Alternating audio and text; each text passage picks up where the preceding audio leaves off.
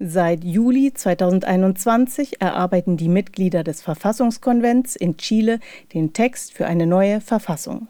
Sofern die Bevölkerung diesem Verfassungstext Mitte 2022 zustimmt, wird damit die 1980 während der Diktatur geschriebene und bis heute gültige Verfassung abgelöst.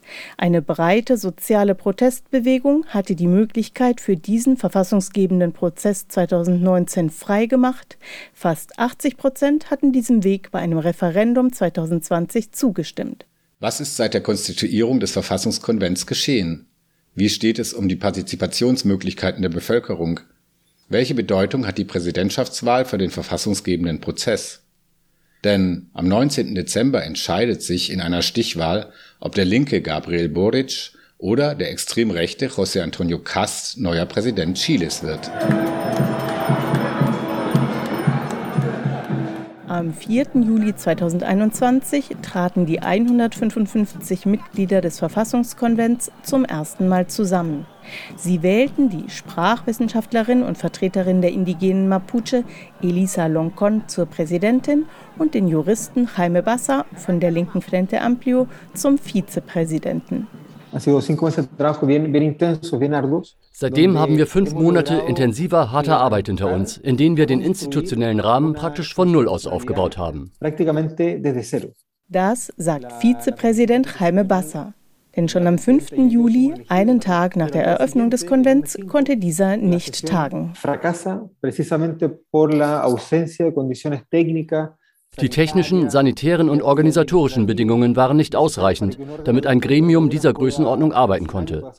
Mit der Unterstützung von Personen aus Universitäten und anderen Einrichtungen haben wir den institutionellen Rahmen praktisch aus dem Nichts aufgebaut. Daraus wird klar, dass die Regierung den verfassungsgebenden Prozess in Chile nicht unterstützt.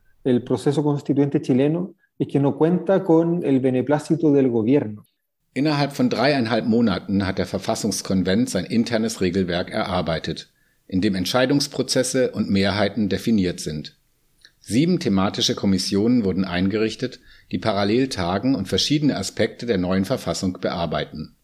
Dazu gehört die Frage der Staatsform, ob Chile in Zukunft ein präsidiales oder ein parlamentarisches System haben soll. Zentrale Debatten drehen sich um die Garantie grundlegender sozialer Rechte für alle, wie den Zugang zu Systemen der Gesundheit, Bildung, Wohnung und Renten. Fragen der Gleichberechtigung der Geschlechter, des Zugangs zu Wasser für alle und Rechte der Natur werden in den Kommissionen verhandelt. Dabei gab es auch Probleme, erklärt Wir hatten Schwierigkeiten, diese Arbeit an die Bevölkerung zu kommunizieren. Das lag vor allem an einer organisierten Social-Media-Attacke gegen den Verfassungskonvent. Ganze Bataillone von Bots und Fake-Accounts haben eine Schmähkampagne gegen unsere Arbeit losgetreten. Außerdem gab es auch interne Angriffe. Mitglieder des Verfassungskonvents, die der extremen Rechten zuzuordnen sind, wollten den verfassungsgebenden Prozess zum Scheitern bringen. Denn sie vertreten immer noch das politische Projekt der Diktatur und deren Verfassung. Mit dieser Kampagne und den permanenten Attacken gegen den Konvent und seine Präsidentin umzugehen, ist eine der größten Herausforderungen.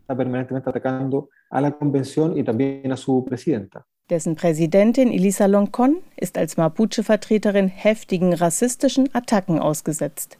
In ihrer Antrittsrede hatte sie angekündigt, der Verfassungskonvent werde Chile zu einem plurinationalen, interkulturellen Staat machen, in dem die Rechte der Frauen und der Pflegekräfte geachtet und in dem die Mutter Erde und das Wasser vor jeder Vereinnahmung geschützt werden. Während die chilenische Regierung den Konflikt mit den Mapuche militarisiert, und in der Araucania-Region den Ausnahmezustand ausgerufen hat, beschäftigt sich eine übergreifende Kommission des Verfassungskonvents mit der Frage der Plurinationalität. In Chile leben zehn gesetzlich anerkannte indigene Gruppen. Nicht zuletzt, weil die breite Protestbewegung von Oktober 2019 den verfassungsgebenden Prozess erst ermöglicht hatte, diskutiert eine weitere Kommission Formen der Partizipation der Bevölkerung.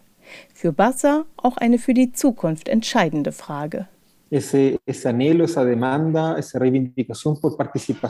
Die Sehnsucht und die Forderung nach Teilhabe hat zentrale Bedeutung im verfassungsgebenden Prozess. Es geht nicht nur um politische Partizipation in Form von Beteiligung an Entscheidungen, sondern es geht auch um wirtschaftliche, soziale und kulturelle Partizipation im Sinn von Teilhabe an einem Leben in Gemeinschaft. Die Kommission ruft zu einem historischen Wandel der Beziehung zwischen Institutionen, die die Bevölkerung repräsentieren sollen, und dieser selbst auf se han relacionado con la ciudadanía en el país. Dieser Wandel sei existenziell, so Bassa.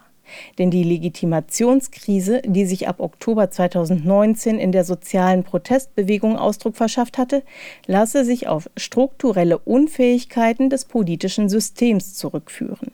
Seit dem Übergang zur Demokratie sei die Politik nicht in der Lage gewesen, auf soziale Forderungen einzugehen. Mit der neuen Verfassung müsse auch das politische System umstrukturiert werden. Bassa und andere Mitglieder des Verfassungskonvents schlagen eine Abkehr von einem präsidialen hin zu einem parlamentarischen System vor. Vor allem müsse die Politik die Diversität der Gesellschaft anerkennen, Initiativen aus der Bevölkerung aufnehmen und verbindlich umsetzen. Für den verfassungsgebenden Prozess hat die Kommission eine digitale Plattform eingerichtet, über die die Bevölkerung Vorschläge einbringen kann. Initiativen, für die 15.000 Personen unterschreiben, werden genauso bearbeitet wie solche, die aus dem Verfassungskonvent selbst kommen. Sie haben die gleiche Möglichkeit, zu einem Artikel der Verfassung zu werden. Yo creo que ahí hay un espacio muy novedoso que se suma a, a otras instancias de participación das ist sehr neu und eine von mehreren Partizipationsmöglichkeiten, die wir einrichten werden. Auch in den Nachbarschaftsversammlungen, den Cabildos und anderen Diskussionsformaten soll es möglich sein, Forderungen zu formulieren und einzubringen. Die Menschen sollen sich neu zusammenfinden können und das soziale Netz wieder aufbauen, das nach der Diktatur verloren gegangen ist. 30 Jahre nach dem Ende der Diktatur ist die soziale Ungleichheit enorm, politische Resignation weit verbreitet. Nach dem Putsch 1973 wurde Chile zum Experimentierfeld einer neoliberalen Wirtschafts- und Gesellschaftsordnung. Auch nach dem Übergang zur Demokratie 1990 haben rechte und Mitte-Links-Regierungen die Privatisierung von Einrichtungen der öffentlichen Daseinsvorsorge weiter vorangetrieben. Etwa 70 Prozent der Bevölkerung verdient rund 500 Euro monatlich. Dabei sind die Lebenshaltungskosten in Chile im lateinamerikanischen Vergleich sehr hoch. Schon allein für einen Studienplatz sind oft 500 Euro monatliche Gebühr fällig. Gute Gesundheitsversorgung ist ebenfalls teuer. Viele Menschen haben also entweder keinen Zugang zu guter Bildung und Gesundheitsversorgung oder sie verschulden sich auf Jahrzehnte. Dabei sind die Möglichkeiten politischer Einflussnahme seitens der Bevölkerung minimal. Verbindliche Volksentscheide existieren nicht. Das Wichtigste sind die Kontroversen. Das sagt Pablo Cortet. Er ist Professor an der Universidad de Chile und Koordinator eines interdisziplinären Labors Verfassungskontroversen. Politik entsteht aus der Notwendigkeit, Vereinbarungen zu treffen. Ein politisches System muss unterschiedliche Interessen gegeneinander abwägen und bearbeiten. Genau diese Auseinandersetzungen wollten wir untersuchen.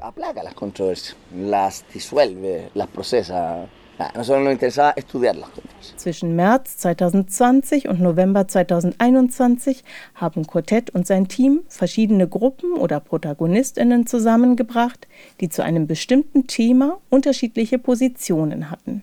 Pero en el caso del agua pusimos a conversar gente de las comunidades de la, mm, la cuarta región bei der Forderung nach Zugang zu Wasser waren das Leute aus der Region von Coquimbo und La Serena im Norden Chiles, wo Wassermangel herrscht und wo die Bergwerke viel Wasser verbrauchen. Diese Menschen fordern Zugang zu Wasser für sich und ihre Kommunen. Eine Initiative von der Insel Chiloé im Süden des Landes, die sich Souveränes Archipel nennt, fordert, dass Wasser niemand privat gehören darf, denn das Wasser gehöre der Menschheit. Die haben wir also zusammengebracht zum Diskutieren. So funktioniert die Kontroverse reivindicaba que el agua no podía ser de nadie porque el agua era de la humanidad. Diese Diskussionen verschiedener AkteurInnen wurden aufgezeichnet und als fünfminütige Videos ins Netz hochgeladen. Das Labor hat keine direkte Anbindung an den Verfassungskonvent, aber die Aufnahmen und Informationen stehen im Internet öffentlich zur Verfügung.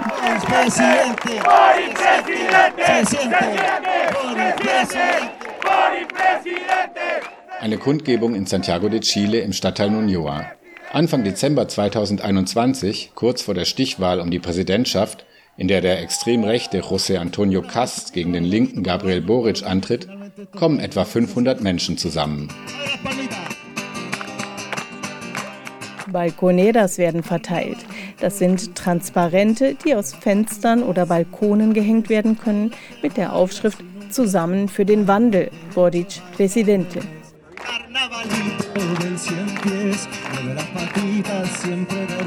Mit Musik und Reden soll für den 35-jährigen Boric von der Frente Amplio mobilisiert werden. Mit 26 Prozent war er der Zweitplatzierte in der ersten Wahlrunde der Präsidentschaftswahl.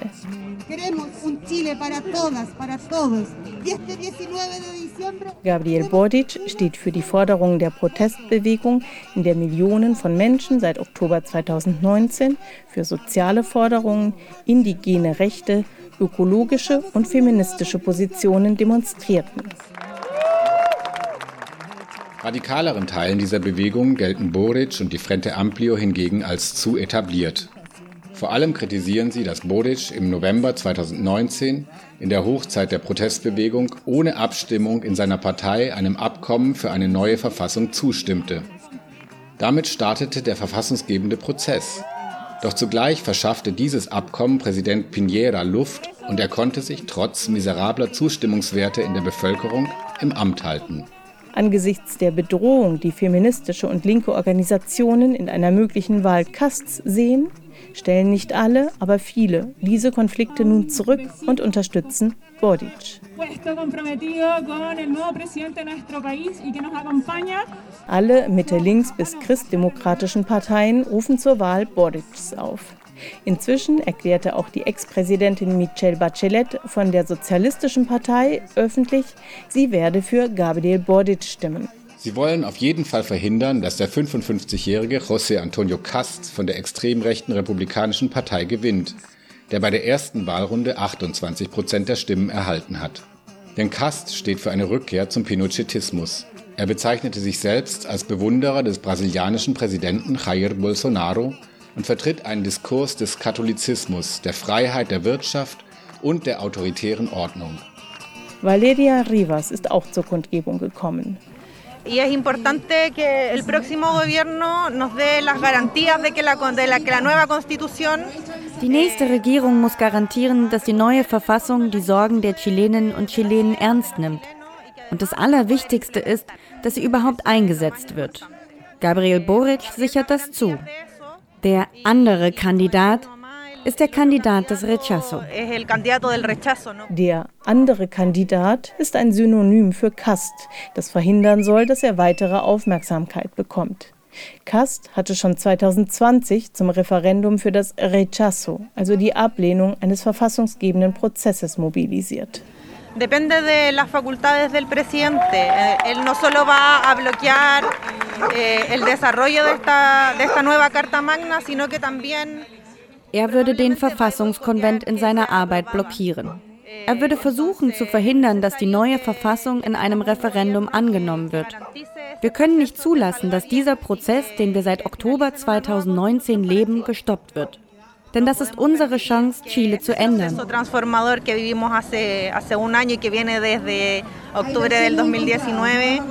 Der andere Kandidat bedroht unsere Freiheiten. Er vertritt einen Diskurs von Hass und Frauenfeindlichkeit, durch den sich viele Leute ermutigt fühlen, Frauen, LGBTI-Personen und Minderheiten anzugreifen. Das dürfen wir nicht zulassen.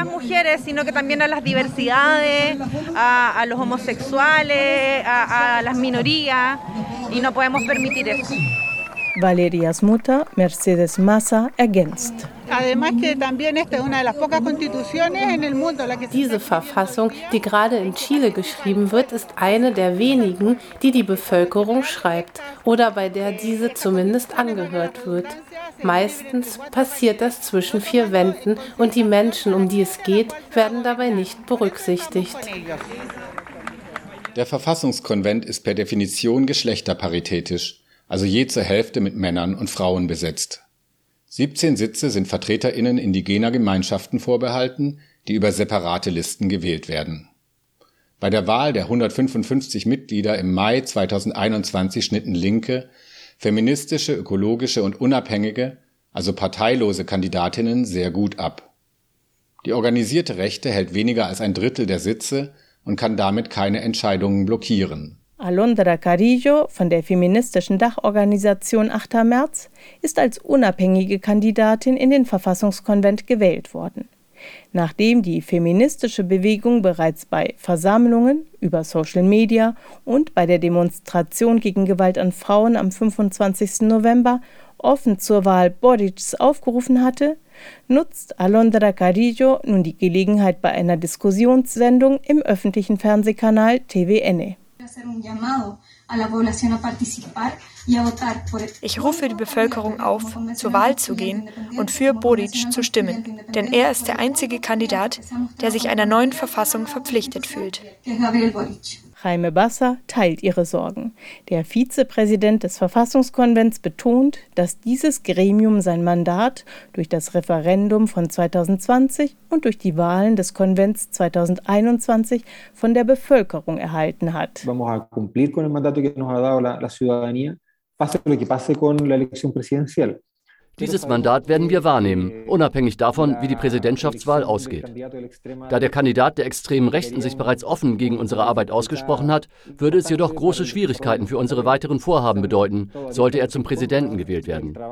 In diesem Fall würde ich erwarten, dass er eine beobachtende Position, eine Art Statistenrolle einnehme, die die aktuelle Arbeit und die demokratischen Prozesse akzeptiert. Aber ich weiß nicht, ob die radikale Rechte die Institutionen so respektieren würde, wie es zu erwarten wäre. Es wird eine schwierige, komplexe Zeit auf uns zukommen. Aber wir werden unser Mandat bis zum Ende ausführen. Schwierige Monate erwarten den Verfassungskonvent und ganz Chile ohnehin. Bei den Wahlen im November, bei denen auch Senat und Abgeordnetenkammer neu gewählt wurden, gibt es keine klaren Mehrheiten. Weder ein Präsident Boric noch ein Präsident Kast können einfach regieren.